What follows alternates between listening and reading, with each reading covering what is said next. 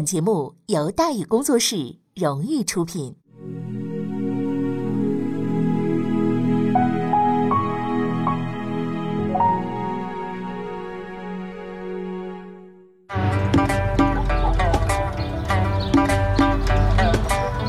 说书唱戏劝人方，三条大道走中央，善恶到头终有报，人间正道是沧桑。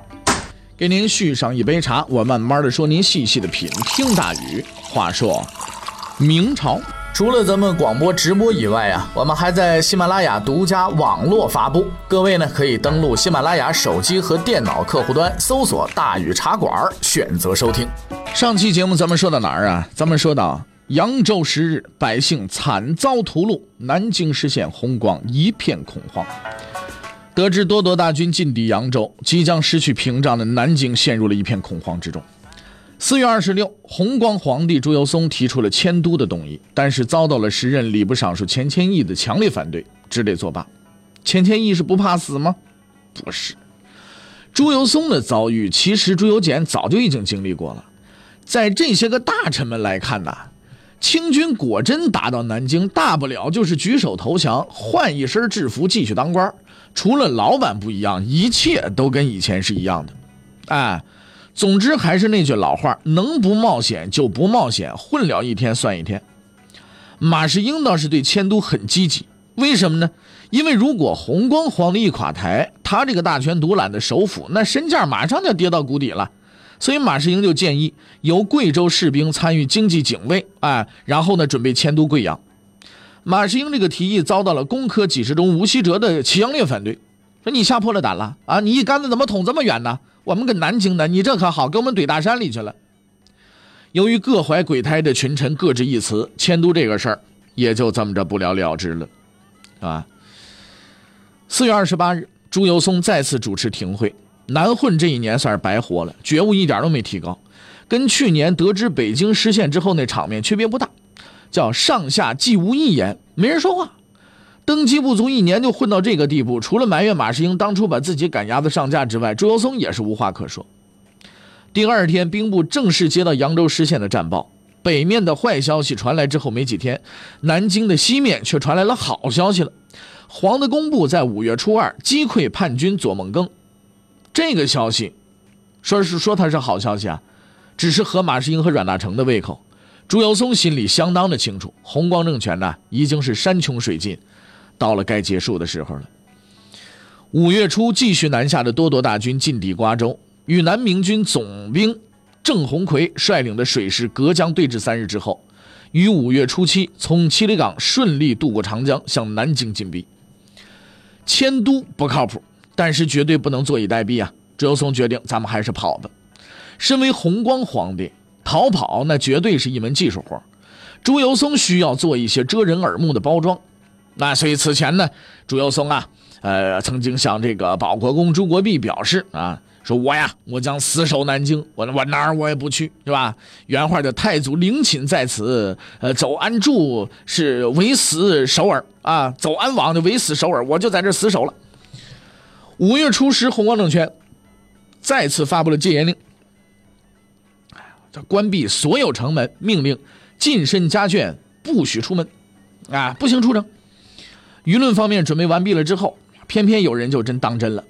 司礼监秉笔太监韩赞周希望朱由崧，哎呦，皇上您看，您都做了这么多事情了啊，您都已经表示了自己一定是死守南京，不准备这个走了，那咱们干脆御驾亲征得了啊，好歹有一点表示一点态度嘛。结果朱由崧一顿臭骂啊，给韩赞周给骂走了。接着呢，朱由崧又在内宫安排音乐会，邀请这些个内臣韩赞周了、屈尚忠了、田成等人呢，开始喝酒赏戏啊。此情此景啊，与会者不约而同地想起了南唐后主李煜的一首破阵子啊：“最是仓皇辞庙日，教坊犹奏别离歌，垂泪对宫娥呀。”不同的是呢，李煜尚能感慨一下四十年来家国，那朱由崧把单位呢换成月，都比不过人家，连四舍月都没到。还有一个不一样的，李煜是真心离别，而朱由崧不过是借此来稳住群臣，方便自己开溜。精心布置这套障眼法之后呢，趁着月黑风高，朱由崧带着少数随从从通济门呢就出了城了，仓皇就跑了。第二天一早，被蒙在鼓里的群臣还跟平时一样去上朝呢，听听圣上对当今的危局啊有什么新的指示啊。大伙儿进了皇宫，发现内宫啊，呃内官内官呢纷纷的抱头鼠窜，这才恍然大悟，听个屁指示啊！圣上早都溜了。让群臣更诧异的是，马士英发现朱由崧不打招呼先走一步，也紧跟着他也跑了，逃往杭州啊。当然了，这个另一种说法是说朱由崧、马士英一起跑的，在丽水遭遇这个土贼之后呢失散的。皇上跑了，首府也跑了，群虫无首的南京啊，我反正是没法管他们叫群龙无首，是吧？群虫无首的南京顿时啊乱成了一锅粥，有准备出城开溜的啊，叫文武逃遁隐窜是各不相顾；有趁乱大肆劫掠的，叫随乱拥入内宫抢掠抢掠啊，御用物件一落满街，甚至还有把监狱里的太子啊王之明拉出来，就那假太子啊，像不像样的还搞登基的。反正是江山满目兴亡，南京城啊，已经成了一锅粥了。混乱没有持续太久，主持大局的人终于冒出来了，他就是南京守备勋臣啊，宜城伯赵之龙。论资历，也只有他能主持大局了。赵之龙呢是不负众望的，欣然呢受命于危难之间，当即力挽狂澜，向全城宣布。此土已至大清国大帅，没话说了，投降了。你还有什么好说的？你说，五月十四日，清军抵达南京，赵之龙率钱谦益、张孙振等大臣出城迎降，弘光政权的京师是不攻自破。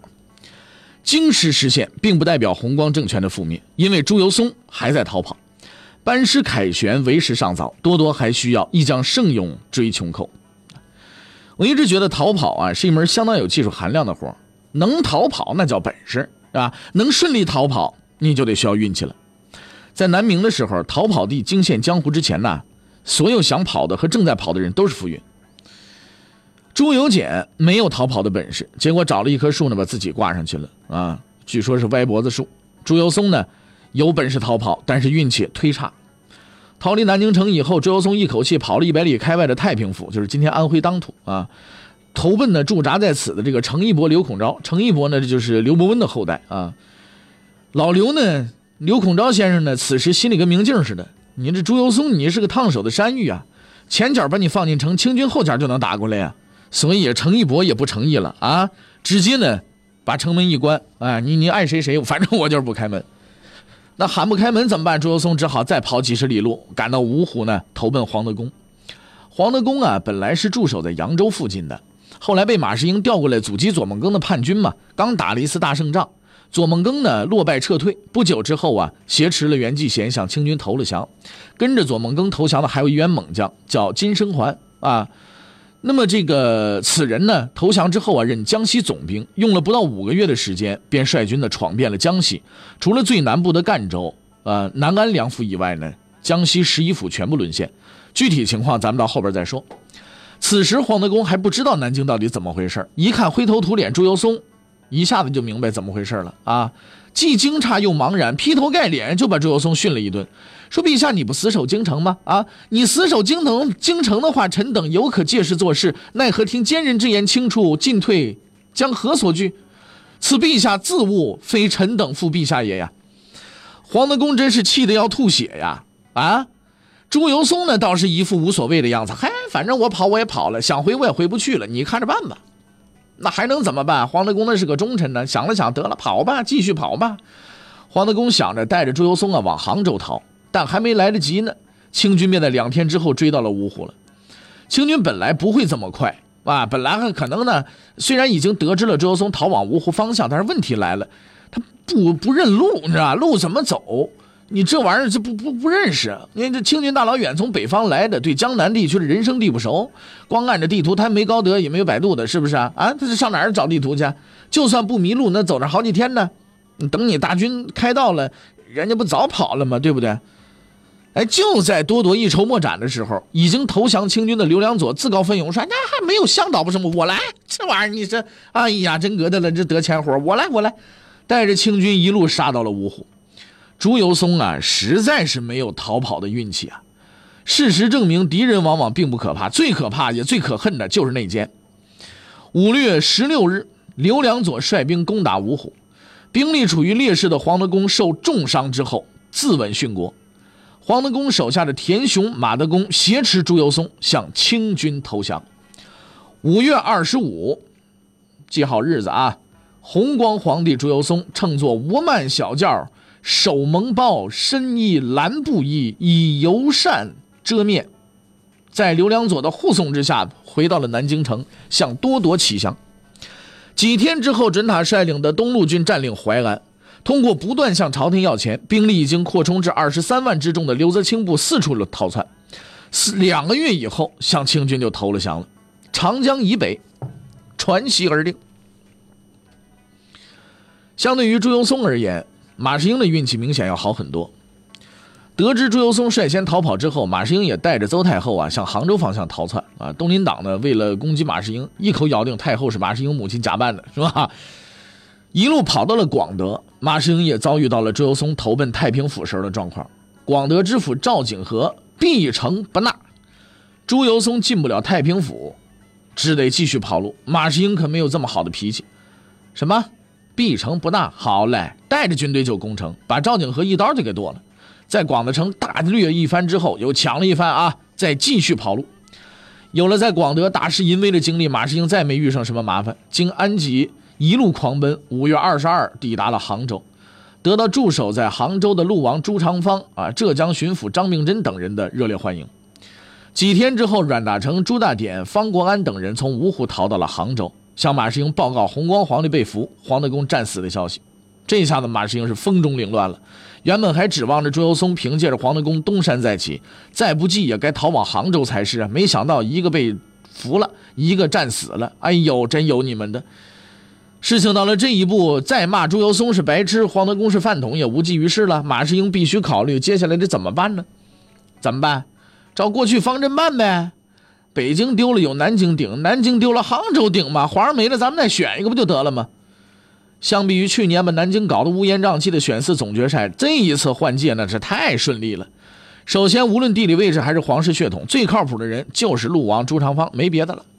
其次，马士英已经大权在握，没有政治对手能与之抗衡。最后，陆王正是东林党当年忠义的对象，能堵住这些人的嘴。总之，陆王朱长方是众望所归啊，连走等个选举的过场都不需要了。由于弘光皇帝还活着，这按以往惯例呢，就先监国位啊，等接到朱由崧死讯再转正。别着急，反正也迟早的事了。看似毫无悬念的事情，却在最关键的一环掉了链子。嗯，陆王本人不干了。朱长方这个态度很坚决。当初在南京是你们把我刷起来的，现在哦想着我了，让我去顶这个包。好日子都让朱由崧过了，末了末了把我架火上烤，推没门我才不干呢！任凭别人好说歹说，朱长方说不干就不干，一点商量都没有。马士英又凌乱了，整个杭州城都凌乱了。什么世道啊？找人做皇帝都这么难了呢？最后，马士英忽悠着邹太后下达遗旨，好言劝慰着朱长方，的勉为其难的，就是半推半就，反正就这么着就嗯答应了。弘光元年六月初八啊，陆王朱长方哭丧着个脸在杭州就监国位，浙江巡抚张秉珍升任兵部尚书，计划在千秋岭、独松关、泗安还有平望等处组织防御。朱长方这么一上台，东林党就来了劲了。次日，黄道周上书认为江南地盘尚广，一兵可用，建议朱长方一步到位做皇帝，高举抗清旗帜，使群臣百官有所这个沾衣。黄道周这个动议让朱长方是哭笑不得。我做个监国，我都是让你们拿刀架上来的，你还得寸进尺了，你还让我当皇，你还不依不饶了，你要干什么？尽管装模作样的组织兵力防守啊，朱长方、马兴那骨子里啊。还是想议和的，熬了一天是一天。那既然如此，当前的第一要务就不是搞防守嘛，而是找到跟清军议和的合适人选嘛。当时曾经北上议和的内奸陈洪范也逃到了杭州，到处的招摇撞骗，大肆吹嘘自己北上的光辉历史。得了，那你这么能耐，那就你了。陈洪范是什么货色？马士英当然心知肚明。但是在己方已经被逼入绝境的情况下，跟清军议和，像左毛弟那样威武不屈，那肯定是不行的。要想谈判成功，你就得找个没脸没皮去给人当孙子的陈洪范出马。清军的卧底陈洪范再一次跟清军谈判，马士英拿出了具体方针，割让江南四郡，就是指长沙、武陵、零陵、贵阳啊，基本上相当于今天湖南全境都给了。然后大家相安无事。陈洪范那边还没传回消息呢，贝勒伯洛就是努尔哈赤的孙子啊，率领一部清军已经开始向杭州进逼了。到六月十一，伯洛抵达了距离杭州仅五十里的塘溪镇啊。马士英充分吸取了南京的教训，没跟朱常方打招呼，自己先行撤离。阮大铖、朱德典等人也不含糊，紧跟着仓皇逃往这个婺州啊，就是今天的浙江金华。马士英、阮大铖跑了，陈洪范终于姗姗来迟。不难推断呢，他不会带回什么谈判结果啊，反而呢是带回了一个使命，叫策反张秉珍，挟持朱长方投降。你这什么玩意儿吧？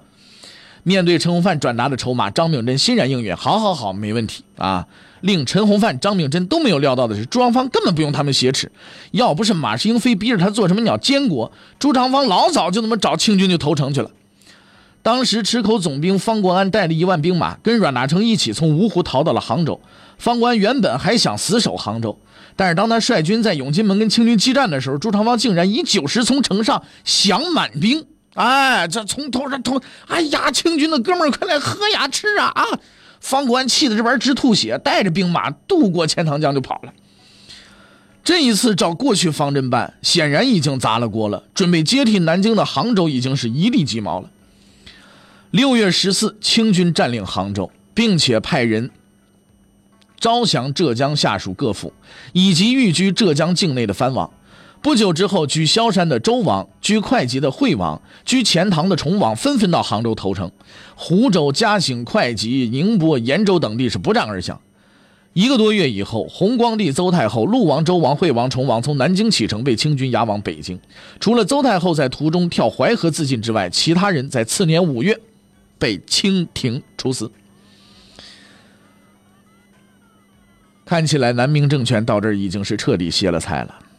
那么接下来又会发生什么样的事情呢？欲知后事如何，且听下回分解。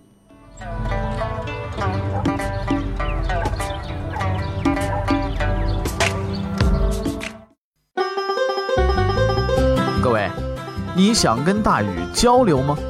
你想跟大禹辩论吗？你想给大禹指出错误吗？